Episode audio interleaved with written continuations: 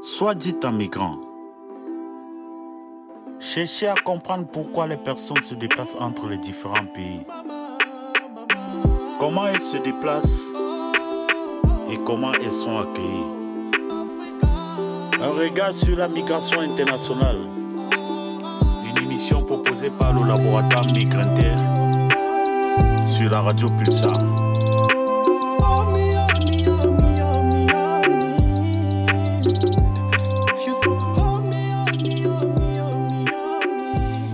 Bonjour à toutes et à tous, chers auditeurs, chères auditrices. On se retrouve pour une nouvelle saison de l'émission Soit dit en migrant, notre émission consacrée aux migrations internationales sur la radio Pulsar.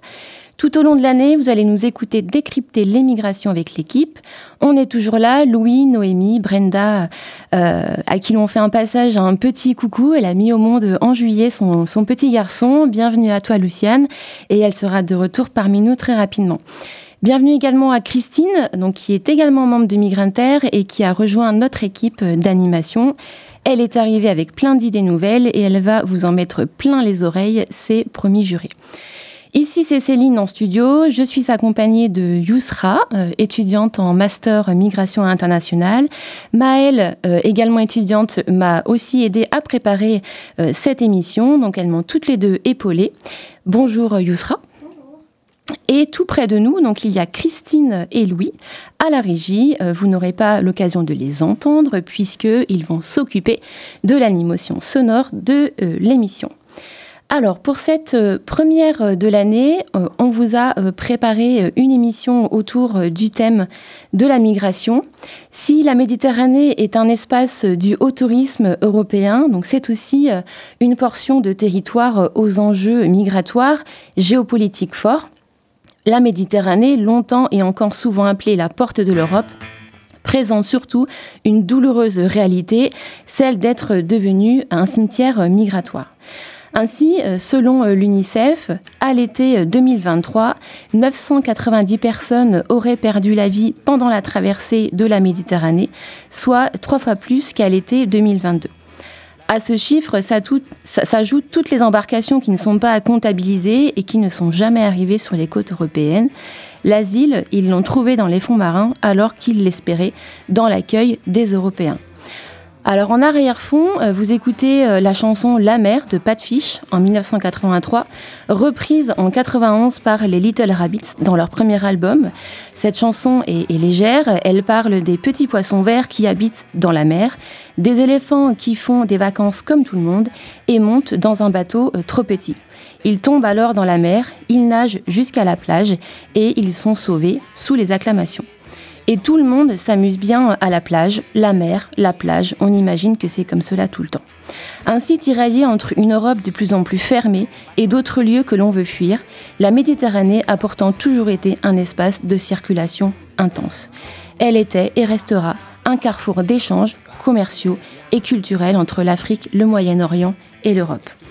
Et pour aborder cette question euh, ensemble, j'ai le plaisir d'accueillir aujourd'hui Antia Pérez Camares, qui est enseignante à l'Université de la Corogne en Espagne, et Morgane Dumovic, qui est chercheuse au CNRS à l'UMR Pact. Bonjour Antia, bonjour Morgane, est-ce que vous nous entendez bien?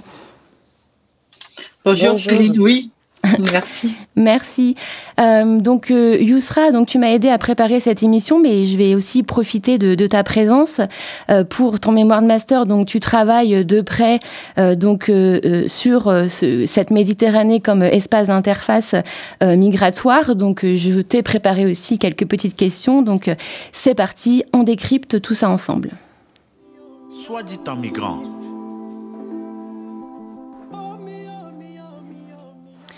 Antia Pérez Caramès, donc rebonjour. Euh, vous êtes enseignante en sociologie à l'Université de la Corogne et vous venez de publier un livre qui s'intitule Migration Patterns Across the Mediterranean. Euh, donc j'ai une première question euh, pour vous. Est-ce que vous pourriez nous expliquer en quoi cette Méditerranée a toujours été un espace de mobilité intense? Oui, bon d'abord, merci Céline et tous les restes de l'équipe de m'inviter à participer à cette, à cette émission. Et bon, effectivement, c'est un, c'est un bouquin qu'on a coédité avec euh, une autre collègue de, de avec Adelina Miranda, et on a essayé de réunir plusieurs textes euh, des collègues un peu d'ici et là.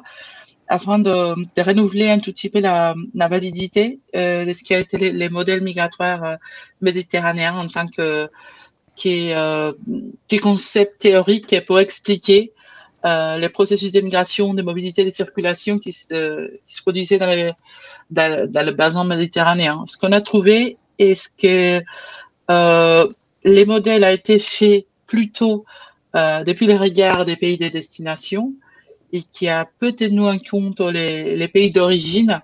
Et, et maintenant, qui, qui, qui, a un modèle qui s'est beaucoup centré sur la, question de la migration internationale et qui a déconsidéré d'autres processus migratoires et même de mobilité, des circulations.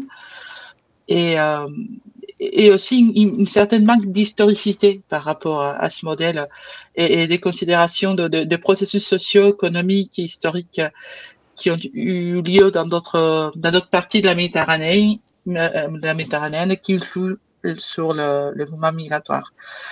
Donc euh, voilà, c'était plutôt l'idée du, du, bouquin et ce qu'on considère qu'on a besoin de, de faire comme, euh, comme processus empirique afin de, renouveler l'explication des mouvements migratoires euh, et non seulement migratoires dans le Méditerranéen aujourd'hui. Et justement, par rapport à cette euh, historicité dont, dont vous parlez, j'imagine qu'il y a des migrations qui, qui, tirent leur existence actuelle euh, du fait de, de, liens historiques que les sociétés ont, encore entre elles aujourd'hui. On pense notamment à des mobilités qui pourraient s'établir entre les pays du Maghreb, par, par, exemple, et puis la France. Je suppose que ces mobilités euh, existent toujours. Oui, euh, effectivement, c'est euh, certain manque d'historicité qu'on qu ressent quand on analyse l'immigration méditerranéenne. Euh, fait toujours appel à la, à la nécessité d'incorporer les, les, perspectives postcoloniales et décoloniales à l'analyse des processus migratoires afin de, mieux comprendre ce qui se passe euh, entre certains pays du Maghreb euh, et, et non seulement, aussi ceux, ceux du Proche-Orient et, et, certains d'autres pays de, de l'Europe aujourd'hui. Donc, euh, je crois qu'il y a une partie de, du renouvellement, de renouvellement, je suis désolée, de l'explication théorique euh, de ce qui se passe aujourd'hui dans la migration a beaucoup à voir avec la continuité des liens postcoloniaux. Mmh. Donc, même si les colonies sont, sont, sont, sont finies, il y, a, il y, a, des liens postcoloniaux qui, qui continuent à, à, relier ces pays et expliquer non seulement le mouvement de, de personnes, mais beaucoup d'autres relations qui, qui, a entre ces pays. Donc on comprend bien que cet espace méditerranéen est un espace euh, euh, en tension, mais, mais, où les mobilités ont, ont, ont toujours euh, existé. Est-ce que euh, finalement on peut penser que euh, bah, cette migration pourrait être aujourd'hui un outil de, de négociation entre les autorités des pays du pourtour méditerranéen et les pays européens? Et oui, tout à fait, vous avez tout à fait raison. En fait, je vois qu'elle l'est déjà. En tout cas, si je pense au cas espagnol, que c'est lequel que je connais le plus, euh, la question migratoire est, toujours un, un, sujet très important dans les relations diplomatiques entre l'Espagne euh, et, et, par exemple le Maroc, mais aussi par exemple aussi le Sénégal ou d'autres pays. Et, euh, et ça, ça, fait partie de, de, beaucoup de négociations où c'est lié aussi des questions parfois de, qui ont à voir avec la pêche euh, ou avec l'aide au développement. Donc, euh, c'est devenu un, un enjeu extrêmement politisé. Donc, euh, et c'est aussi notre dimension qu'on voulait euh, récupérer pour expliquer les modèles migratoires de, de la Méditerranée. Oui, Alors, quand on pense à, Méditerranée et migration, on a toutes et tous en tête des événements euh, souvent tragiques. On peut penser aux événements du printemps 2021 où près de 8000 personnes ont tenté de mettre un pied euh, en Espagne via euh, l'enclave de, Ceuta, dans une dernière tentative de, passage et où se sont succédés les, scènes de, de violence, hein, notamment de par les autorités policières sur place. Plus récemment, on pense aussi à l'arrivée de près de, près de 8500 exilés sur l'île de Lampedusa au mois de septembre dernier, avec des mots forts, hein, violents de la part de personnalités politiques de différents pays européens. Euh, le mot submersion a été employé par le sénateur euh, euh LR Bruno Retailleau, ou encore les propos de Giorgia Meloni qui parle de, pression migratoire. Antia, est-ce que vous pouvez nous expliquer comment la Méditerranée est devenue aujourd'hui la frontière migratoire la plus meurtrière au monde, pour reprendre les mots de, de Nicolas Lambert dans le journal L'Humanité, dans un article qui a été publié le, le 6 août 2021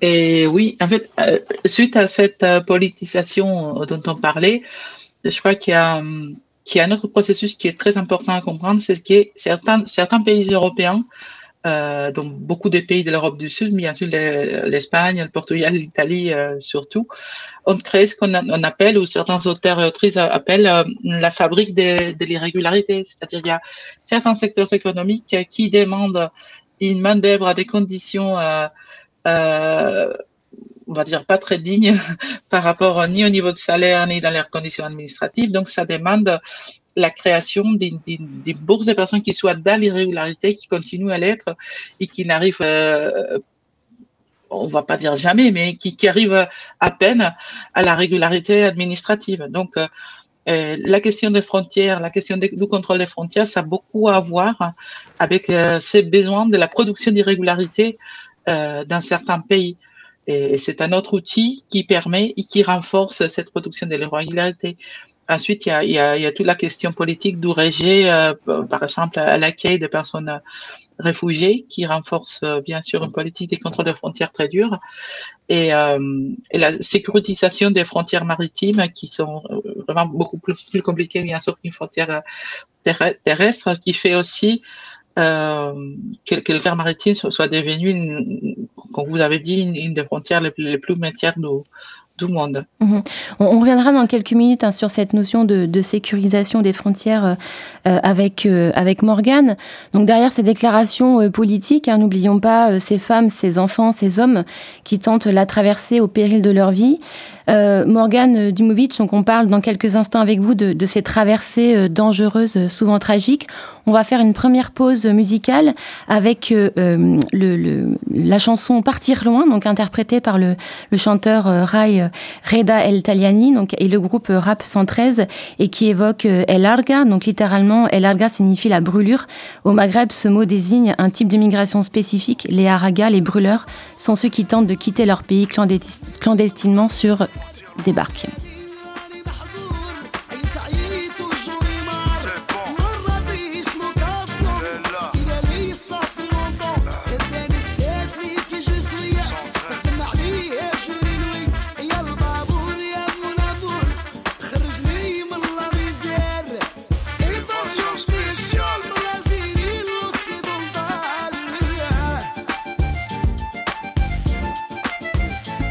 Je suis de Californie, on fumait 350 Benji sur les bords de la corniche. Habchini, Merli, rien à perdre. Rien malade mental, plus connu que le hedge m'en bas. Je voudrais passer les aînés à ma bien-aimée avant que je taille. Comme Cheb Hasni, je suis sentimental. Partir loin, rien à perdre, fi Boston ou lâchez pas. Laissez-moi de toi, comme Robinson sur une île. Mon mouton, j'appellerai mercredi. Et dès que l'avion atterrit, j'applaudis. Comme les Chibeni, je vous rends la carte résidence, un moment d'évasion. Yahmar, lève-toi et danse. E fait plaisir. Et un baboule.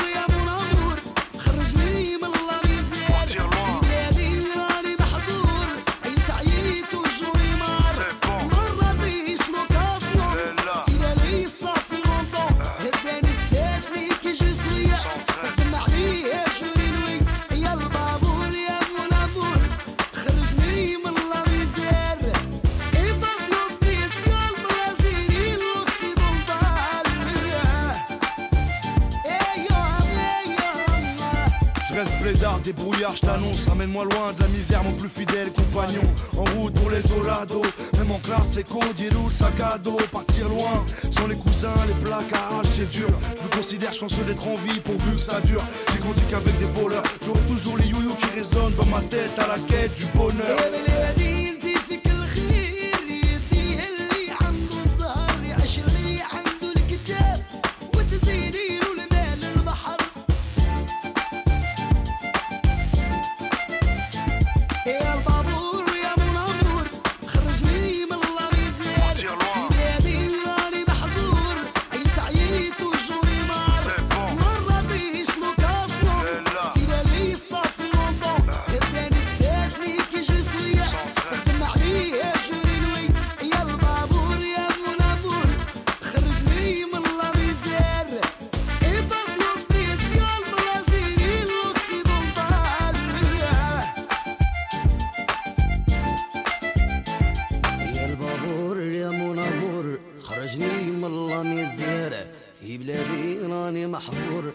taillé toujours noir.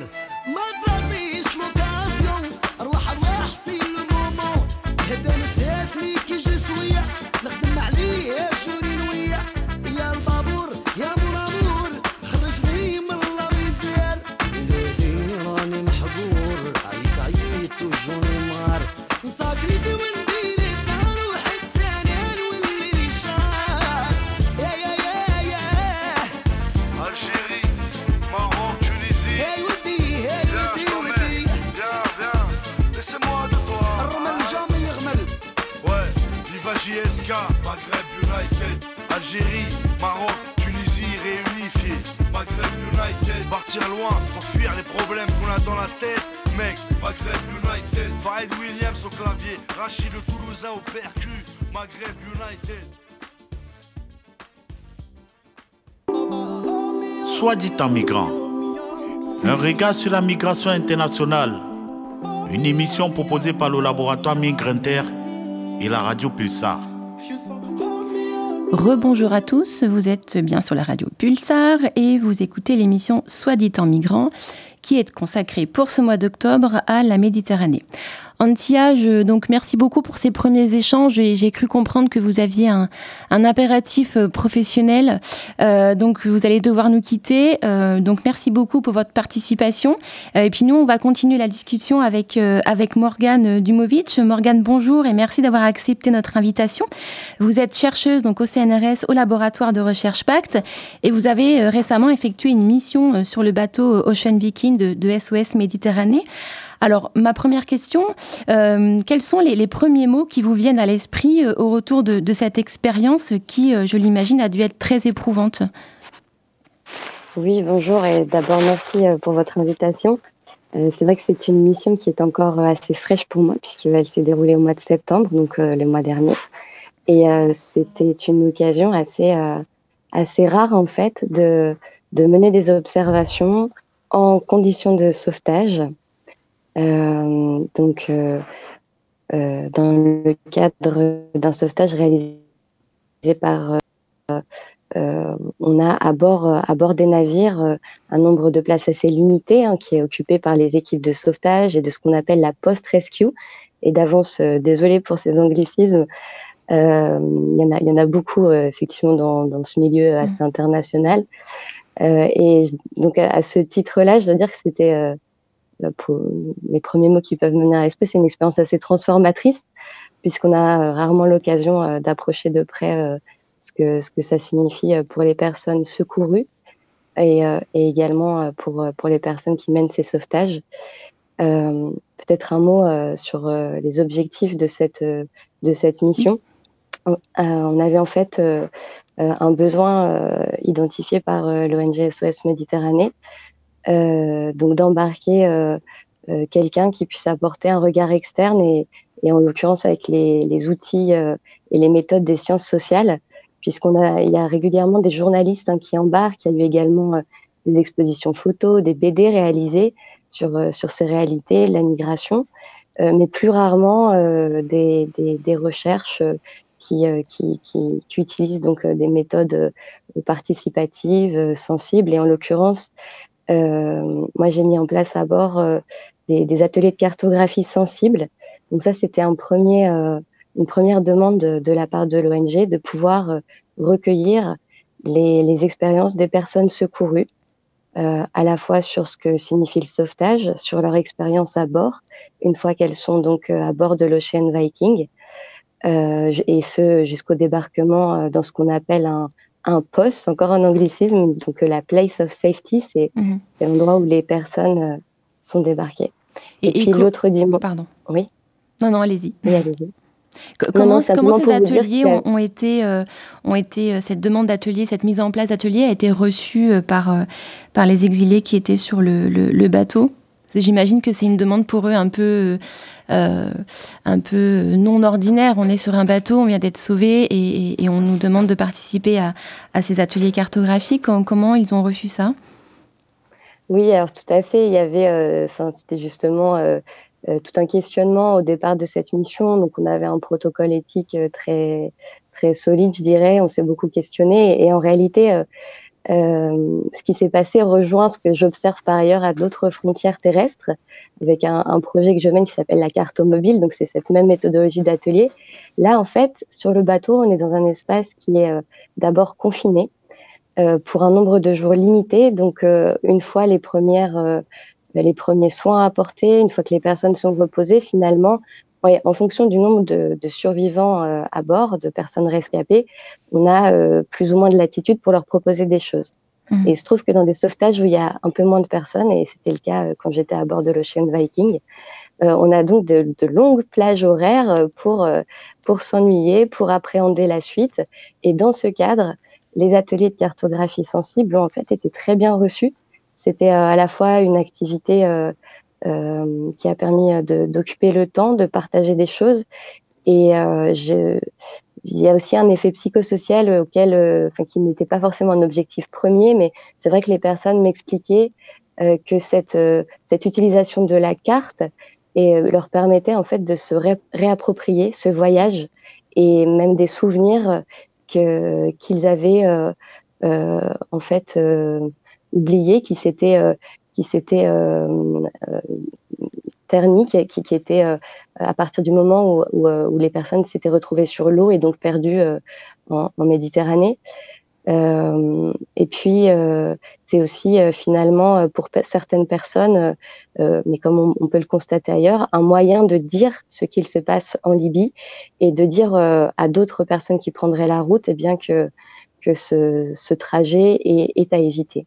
Oui, donc on peut considérer ces ateliers de, cartographie comme un, moyen aussi pour eux d'extérioriser euh, euh, la violence du, parcours migratoire. Alors, on, a, euh, je pense, toutes et tous une question en tête, c'est ensuite, qu'est-ce qu qu qui se passe hein, pour les personnes à qui vous venez en aide en mer, une fois qu'elles sont en sécurité, entre guillemets, sur le, bateau? Est-ce qu'il s'ensuit une longue négociation euh, avec euh, les autorités euh, côtières? Euh, on, peut, on pourrait penser à une forme de, de marchandage aussi. Hein, qui prendra en charge les, les, les réfugiés? Est-ce qu'il existe une sorte de droit à la mer euh, quant à la prise en charge de ces bateaux et de ces personnes euh, exilées? Euh, On a l'impression un peu quand un bateau de sauvetage est venu en aide à des embarcations, finalement, euh, personne euh, veut voir accoster ce, ce bateau euh, chez soi. Donc euh, qu'en est-il après pour euh, ces, ces exilés une fois qu'ils sont pris en charge sur le, le bateau? Alors, en réalité, ce qu'il faut bien comprendre, c'est que le droit maritime et l'obligation de sauvetage est très codifié. Et c'est justement quelque chose euh, que les, les, les, personnes qui font du sauvetage, hein, les professionnels du sauvetage, ont à cœur. Euh, donc, on a la Convention SOLAS en 74, la Convention SAR en 79. Voilà, il y a, y a un tas de. Et puis aussi des, des législations euh, nationales, hein, notamment en Italie, le Code de la navigation 42. Et, et ce sont des législations qui, euh, qui prévoient le secours d'embarcations en détresse et ce, euh, euh, sans, sans, égard euh, pour la nationalité. C'est-à-dire que toute personne dans, sur une embarcation en détresse doit être secourue. Et c'est vrai que euh, c'était intéressant aussi de côtoyer ces équipes de, sauveteurs euh, pour qui cette, euh, cette éthique de travail est assez forte et qui en fait ne comprennent pas cette, cette imbrication, ce chevauchement avec l'ensemble le, le, des réglementations européennes qui sont produites aujourd'hui et qui vont considérer euh, un fait de sauvetage, non pas au regard du droit maritime, mais au regard du droit de l'Union européenne. Donc il y a en fait une juxtaposition comme ça de deux ensembles euh, réglementaires qui s'affrontent et euh, en fonction du point de vue que l'on adopte, bien sûr, euh, un même événement n'est pas considéré de la même manière. Et pour vous répondre, euh, euh en fait, la, notion de secours est elle aussi euh, très codifiée. Donc un sauvetage, s'arrête à partir du moment où les personnes ont été débarquées dans ce fameux poste, cette place of safety. Et c'est là qu'on a tout un combat en fait autour de cette notion de, safety, de sécurité, puisque euh, les sauveteurs considèrent que euh, la Libye, bien sûr, n'est pas euh, un, lieu de sécurité. Étant donné l'ensemble des, traitements inhumains et dégradants, des conditions de détention infâmes qui sont documentées en Libye. Et, c'est la raison pour laquelle il y a même euh, en mer hein, une, course contre la montre pour, euh, pour pouvoir secourir les embarcations avant que les gardes-côtes libyens n'interviennent. Dans les faits, aujourd'hui, c'est euh, plutôt l'Italie qui coordonne les, opérations de sauvetage et attribue un, port, hein, donc un port sûr en Italie, avec quelques variantes récentes, puisqu'il y a des législations italiennes qui sont venus introduire l'idée que, depuis, euh, depuis, euh, depuis donc 2023, que ce, euh, débarquement devait s'effectuer sans délai, alors qu'auparavant, on avait des situations où les personnes rescapées pouvaient rester pendant des semaines euh, en mer euh, sans qu'un port soit attribué. Aujourd'hui, on a donc euh, des, durées plutôt courtes. Hein, au bout de quelques jours, donc les bateaux sont, sont acheminés dans des, ports sûrs. Mais la pratique, en l'occurrence, qui vient obstruer le sauvetage aujourd'hui, c'est que ces ports eh bien, sont très éloignés des zones de sauvetage. Et selon la législation italienne, il faut s'y rendre sans délai, ce qui, pour les sauveteurs, ça signifie donc de potentiellement rater des sauvetages, des, embarcations en détresse. Mmh. Et justement, donc, euh, vous parlez à juste titre hein, du, rôle et de la place de, l'Italie euh, dans, ces circulations euh, et, avec les déclarations récentes de, de Mélanie, donc, quand il y a eu ces 8000 migrants qui sont arrivés récemment à Lampedusa, qui en appellent à la solidarité européenne. donc on voit bien hein, que c'est un, sujet de tension entre les différents pays européens euh, on voit bien ces tensions, on voit, on voit bien aussi ces, peut-être ces logiques de, de, désengagement. Euh, et donc cet appel de, du gouvernement euh, italien à la solidarité européenne, bah, qu'est-ce qu'on qu'est-ce qu'on pourrait imaginer en fait pour la prise en charge un peu plus collective mhm. et globale de, de ces personnes? Oui, c'est au cœur de la question aussi, bien sûr. En fait, il faut rappeler qu'en 2014, on avait une opération de sauvetage euh, financée, coordonnée par l'Italie, un Mare Nostrum, à laquelle il a été mis fin donc euh, fin 2014. Et suite à cela, ce sont des opérations donc euh, Triton, Sophia, qui étaient sous, l'égide de Frontex, donc dans une logique plutôt de, sécurisation de la frontière externe. Euh, et puis, euh, le, constat qu'on peut faire aujourd'hui, c'est tout simplement un manque de moyens de sauvetage euh, au regard des départs qui se font toujours plus nombreux. Et c'est très compréhensible hein, au vu des, y compris en Tunisie, des discriminations raciales que l'on peut observer aujourd'hui. donc, cette absence justement de, de solidarité des États membres, c'est ce que vient pointer la situation en Méditerranée. Euh, plus récemment, hein, c'est vrai qu'au début de l'été, on a eu un projet de résolution voté par le Parlement européen pour rétablir des opérations de sauvetage coordonnées euh, au niveau euh, européen. Et ce projet a été retoqué par le Conseil. Hmm. Donc tout à l'heure, je parlais de, marchandage et c'est vrai que quand on écoute ces discours, notamment politiques, qui va décider d'accueillir ce bateau ou tel bateau, c'est vrai qu'on oublie assez souvent, enfin quand je dis on, hein, c'est aussi les autorités politiques, qu'il y a des, hommes, des femmes et, des enfants en, grande souffrance sur, sur ces bateaux. Alors on n'ose pas forcément trop poser la question aussi, car on a sûrement du mal à imaginer ces traversées dans leur réalité. Donc ces personnes, ces exilés, on imagine toute la souffrance euh, qu'elles vivent. Cette souffrance euh, vient sûrement se rajouter à d'autres étapes du parcours migratoire qui, euh, elles aussi, ont été douloureuses et, violentes. Euh, Yousra, toi, de ton côté, donc dans le cadre de ton mémoire de master, donc tu travailles sur la prise en charge psychologique des exilés dans, les camps du, Maroc.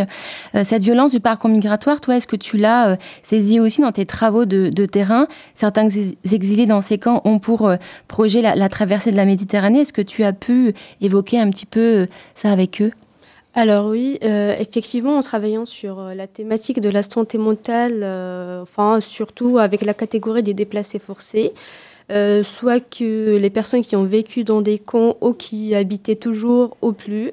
Alors oui, j'ai saisi au fait les violences vécues tout au long du parcours migratoire. En fait, on ne peut pas imaginer, mais la trajectoire migratoire est une épreuve vraiment très très très dure et euh, je peux dire que euh, oui, la traversée de la Méditerranée, elle est vraiment dangereuse, mais aussi la trajectoire migratoire, elle est vraiment aussi très dangereuse. Alors durant cette trajectoire-là, euh, les déplacés forcés sont vraiment la cible principale des violences physiques, dont les tortures, les viols, les enlèvements, voire même les emprisonnements, soit dans la Libye ou autre. Et on trouve aussi euh, d'autres violences, au fait, notamment les violences psychologiques, qui sont euh, au fait le centre de mon sujet de recherche. Euh, enfin, comme je les appelle moi personnellement, ce sont des violences psychologiques et morales qui s'aggravent suite soit aux menaces, soit au chantage avec avec les passeurs et aussi euh, suite euh, au stress, au panique, avoir même euh, l'isolement qui peut conduire à des phases de dépression ou avoir même mettre fin, mettre à terme sa vie avant même de finir son parcours. Alors, je peux aussi dire que ces déplacés forcés avec lesquels j'ai travaillé au Maroc n'étaient pas, enfin, au moment de notre rencontre, n'étaient plus au camp, mais certes, ils y, habitaient au fait à un moment ou à un autre. Et euh, en fait, euh, ils avaient tous et toutes euh, cette idée de vraiment traverser la Méditerranée. Leur objectif principal était de rejoindre l'Europe et non pas de rester vraiment au Maroc. Sauf que malheureusement, ils se sont retrouvés bloqués et cela, bien sûr, suite à l'externalisation des frontières enfin, du Maroc via l'Union européenne et à l'application de plusieurs politiques migratoires sécuritaires plus précisément, qui ont conduit par la suite à vraiment des événements tragiques nous tous et toutes, euh, on a vu ça soit en 2014-2015, soit aussi en 2021 et aussi euh, juste dernièrement, le mois dernier. Du coup, certes, on parle très souvent de la traversée, mais je pense que aussi les violences euh, que ces déplacés vivent tout au long du parcours de A à Z sont vraiment une épreuve euh, qui mérite d'être traitée aussi. Oui, puis j'imagine qu'il y a des, des, personnes de nationalité euh, marocaine qui, qui partent du, du, du, Maroc en traversant la Méditerranée, mais aussi le, Maroc est devenu un pays de transit, donc pour d'autres nationalités, et, et c'est aussi par là qu'on tente la traversée de, de la Méditerranée. Est-ce que tu as pu voir ces différents profils dans Tout à fait. Alors moi personnellement, en travaillant sur le Maroc, c'était en entrant sur l'anglais du Maroc en tant que pays de transit. Du coup, j'ai euh, principalement rencontré des personnes, en fait, des déplacés euh, forcés qui venaient de, l'Afrique, de partout de l'Afrique. Enfin, surtout qu'il ne faut pas oublier que 72% de, du continent africain, pardon, euh, au fait, vit aujourd'hui jusqu'au jour, au fait, des conflits politiques. Du coup, sauf Enfin, sans parler des, pays maghrébins, on oublie vraiment très souvent que les conflits politiques euh, en Afrique ont vraiment une énorme euh, puissance et qui poussent au fait les gens à partir. Du coup, effectivement, soit le Maroc, la Libye, la Tunisie ou l'Algérie sont devenus aujourd'hui des pays transit, mais qui par la suite, euh, suite aux politiques migratoires, enfin euh, qui ont été accordés par l'Union européenne sont devenus aujourd'hui aussi, euh, soi-disant, enfin par obligation, des pays d'accueil et des pays qui bloquent et qui euh, refoulent aussi les, déplacés. Du coup, Morgane, tout à l'heure, vous parliez de messages produits via l'atelier cartographique. Alors vous êtes chercheuse et parmi euh, toutes les missions euh, des chercheurs euh, et des chercheuses, donc c'est de rendre compte et de restituer des observations, des résultats. Donc très concrètement, comment vous envisagez cette transmission auprès de la communauté universitaire et aussi, j'imagine, auprès du grand public et peut-être auprès des, autorités gouvernementales? Oui, alors c'est là que j'en viens aux différents volets de la recherche. Il y a d'abord donc cette recherche participative qui mobilise la carte comme euh, outil d'expression. Et euh, les productions que, que, nous avons faites à bord euh, avec les personnes rescapées que j'ai rencontrées vont venir alimenter un, projet qui s'appelle la carte mobile, que certains, certaines dans ce studio connaissent déjà, et qui est un projet itinérant voilà, de, cartographie sensible aux frontières, donc frontières terrestres et maintenant maritimes. Donc c'est un mode de restitution qui permet justement de, mettre en contact des visiteurs et visiteuses de, cette exposition avec euh, les premières personnes concernées, celles qui ont co-construit euh, ces, cartes. Euh, et puis il y a aussi donc un volet opérationnel, hein, comme je vous le disais. Là, il y avait vraiment une dimension recherche-action avec SOS Méditerranée. Donc il y aura également un rapport interne de mission et qui vise à, à placer en fait au centre des, observations la parole et les représentations des personnes rescapées, ce qui est plus rarement fait en fait. Hein. Euh, dans le dans l'ensemble des, des, des, témoignages que, que l'on peut lire euh, sur ce qui se passe en Méditerranée. On a euh, souvent le point de vue des, des sauveteurs. donc là, tout l'enjeu était de recentrer sur sur les personnes qui, qui montent à bord de l'Ocean Viking. Et je voudrais juste faire le lien avec ce qui vient d'être dit par Yousra. C'est vrai que dans ces témoignages, ce que l'on ressent très fortement, c'est ce continuum de violence et donc l'idée qu'en fait la Méditerranée ne commence pas à la Méditerranée, elle ne s'arrête pas là non plus. Et j'ai pu suivre euh, au moment du débarquement des personnes euh, euh, donc, que j'ai connues au cours de cette mission, du débarquement en Italie. J'ai pu suivre aussi leur, leur trajectoire pendant un court temps. Qu'est-ce qu'il se passe après le sauvetage? Et, je voudrais juste vous apporter le témoignage donc d'une des personnes que j'ai rencontrées dans ce cadre, donc un jeune homme originaire de l'ouest de l'Afrique qui lui me disait, mais tu sais, la Méditerranée, oui, on peut mourir, c'est euh, c'est euh, c'est voilà, c'est ça fait peur. Euh, mais ce qui est pire encore, c'est le désert. Effectivement, cette personne fait partie de ceux et celles qui traversent aujourd'hui euh, le, sud de l'Algérie, qui, ont, qui sont aussi menacées d'y être renvoyées euh, lorsqu'elles arrivent en Libye, en Tunisie. Donc, je pense qu'il y a un petit peu ce, cette chose très cyclique des renvois, des déportations multiples à prendre en compte quand on parle des trajectoires de ces personnes. Très bien. Donc, euh, on va passer euh, à la deuxième, au deuxième son, donc, qui est une chanson de Led Zeppelin, donc I'm a Song. On écoute tout de suite et on se retrouve euh, juste après.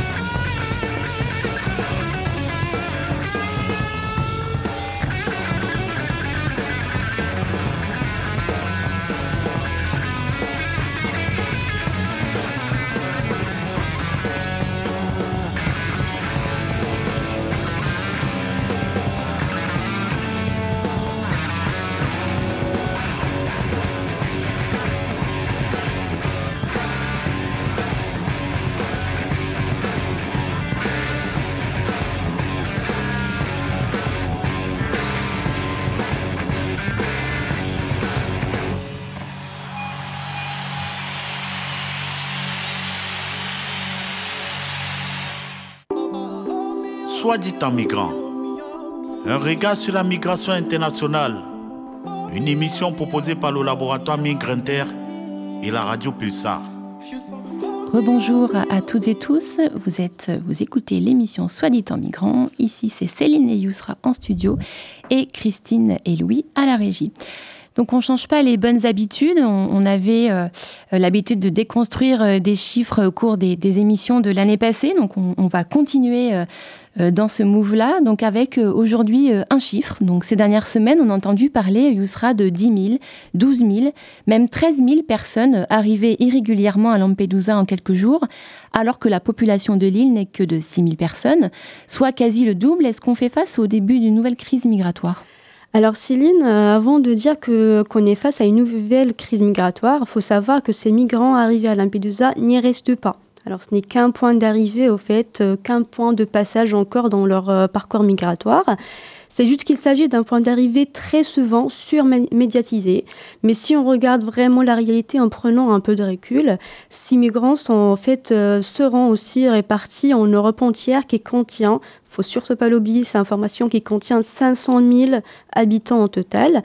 Et si on peut dire euh, si on a 10 000 euh, allées, 10 000 arrivées à Lampedusa, ben cela ne fera que 0,2% de la euh, population européenne.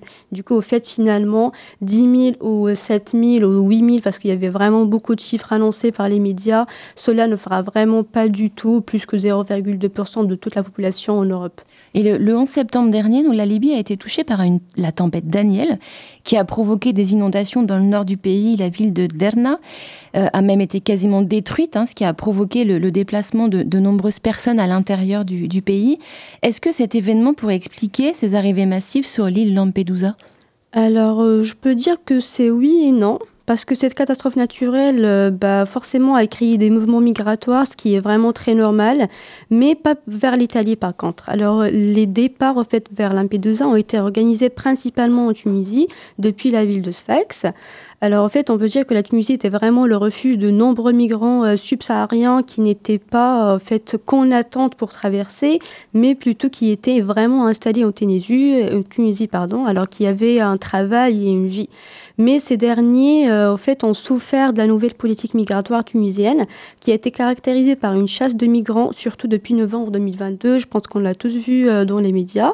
Alors, au fait, euh, à partir de ce mois et du mois de novembre 2022, le danger de persécution, pardon, les migrants irréguliers ou même réguliers ont été expulsés vers la Libye, vers l'Algérie ou même à voir vers le désert. Alors, ces migrants-là se sont retrouvés bloqués et ne pouvaient ni rentrer chez eux, ni rester en Tunisie. Et au fait, c'est la raison principale pour laquelle ils se sont retrouvés finalement à Lampedusa. Et, suite aux arrivées du mois de septembre, donc euh, Lampedusa a connu un véritable engouement politique et médiatique amenant la communauté européenne à relancer leurs négociations pour le nouveau pacte euh, migration et asile, qui inclut notamment un dispositif de soutien aux pays de première ligne. Alors, est-ce que euh, Yousra, l'Italie de Giorgia Meloni, n'aurait pas finalement une part de responsabilité dans la fabrique de la crise? Alors ce n'est pas du tout tort. La concentration sur l'île est directement liée à la politique menée par Giorgia Meloni et au fait tout le monde est focalisé sur la frontière maritime italienne suite aux images spectaculaires comme euh, je les appelle qui étaient publiées par les médias italiens. Et au fait, cela a créé un sentiment d'urgence et une forte influence sur l'opinion publique. Cette surmédiatisation ainsi que les discours politiques du gouvernement italien nous donnent au fait euh, l'impression que nous sommes face à une crise migratoire, ce qui n'est pas du tout le cas parce que nous avons vécu des périodes où les chiffres ont été beaucoup plus élevés que, que ce qu'on a vu le mois dernier. Notamment, donne l'exemple de 2011, euh, au fait où euh, on a reçu vraiment beaucoup plus qu'un million de, de passages en ce moment-là. Alors en fait, les discours euh, politiques italiens ainsi qu'en Europe entière, j'ai envie de dire, en fait, mènent vers une fermeté face à la migration, ce qui est d'ailleurs contradictoire avec le droit à la mobilité qui est mentionné dans euh, la Convention des droits de l'homme. Merci beaucoup, euh, Yousra, de, nous avoir éclairé sur cette situation, donc sur ces événements récents. donc, on a quelques petites dates pour vous. Hein, on passe au super agenda. Euh, donc euh, quatre euh, événements auxquels vous allez pouvoir assister. Alors à l'occasion de, la saison Asie au Palais de la Porte Dorée, le Musée national de l'histoire de l'immigration propose deux expositions inédites, l'une consacrée à l'histoire et à la diversité des migrations d'Asie de l'Est et du Sud-Est, et l'autre à la manière dont l'expérience migratoire a marqué 10 artistes de l'avant-garde chinoise. C'est du 10 octobre 2023 au 18 février 2024. Deuxième euh, événement, donc le, un débat qui va être euh, organisé le jeudi 9 novembre de 18h euh, à 20h, donc sur le campus de, Poitiers, au 23 rue Jean Jaurès, pour être euh, plus précise.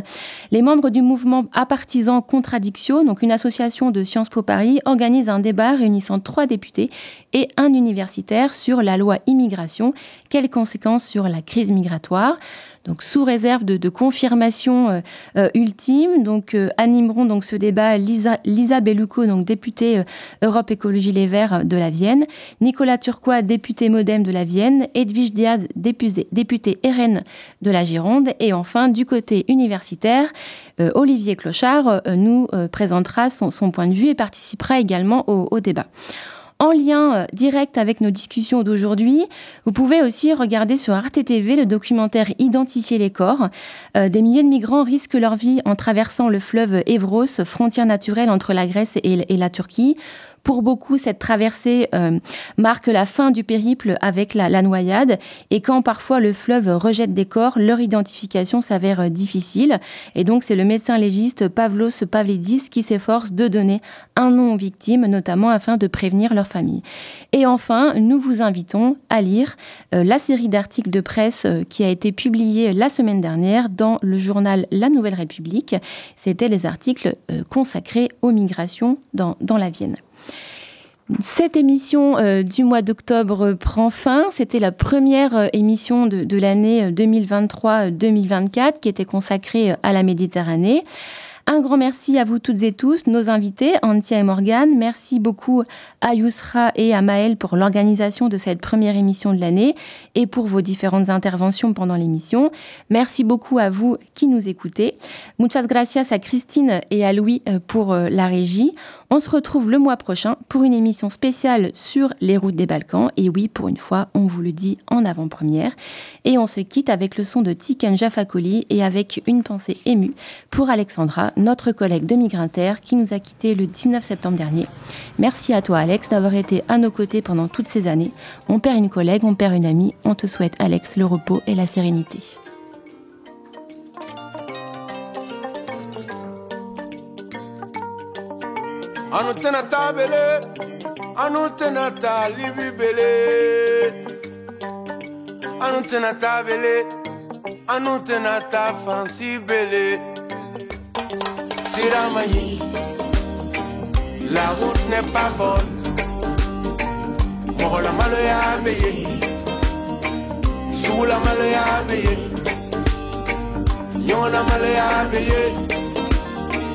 La route n'est pas bonne, yon malo ya beye. La route n'est pas bonne. Anutena tabele anu tena ta libi bele ngwanu tena ta bele anu tena ta faransi bele ngosira mani la route n'est pas bonne mola malo ya beye sugula malo ya beye nyona malo ya beye la route n'est pas bonne. Anu tena ta bele. Anu tena ta libi bele. Anu tena ta bele. Anu tena ta faransi bele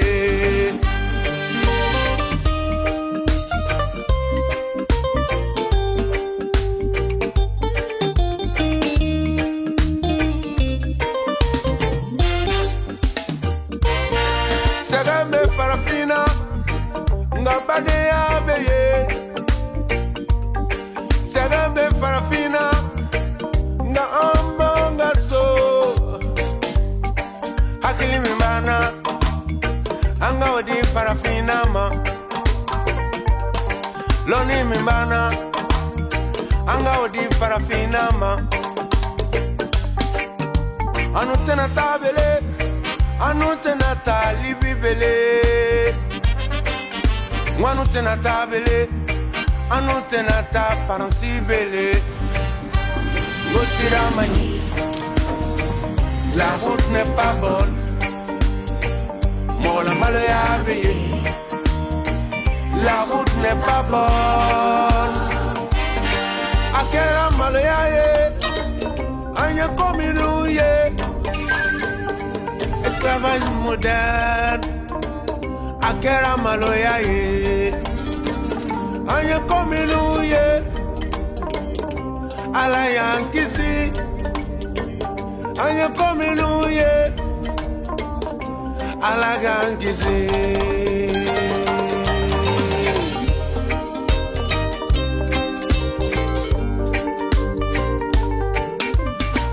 Tabele anu tena talibi bele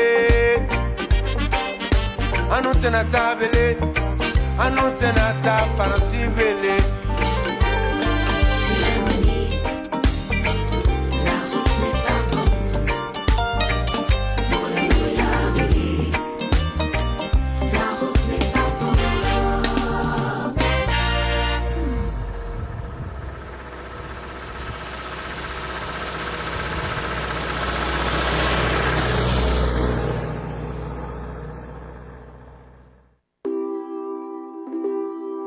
Soit dit en migrant. Cherchez à comprendre pourquoi les personnes se déplacent entre les différents pays. Comment elles se déplacent et comment elles sont accueillies. Un regard sur la migration internationale. Une émission proposée par le laboratoire Migrantaire sur la radio Pulsar.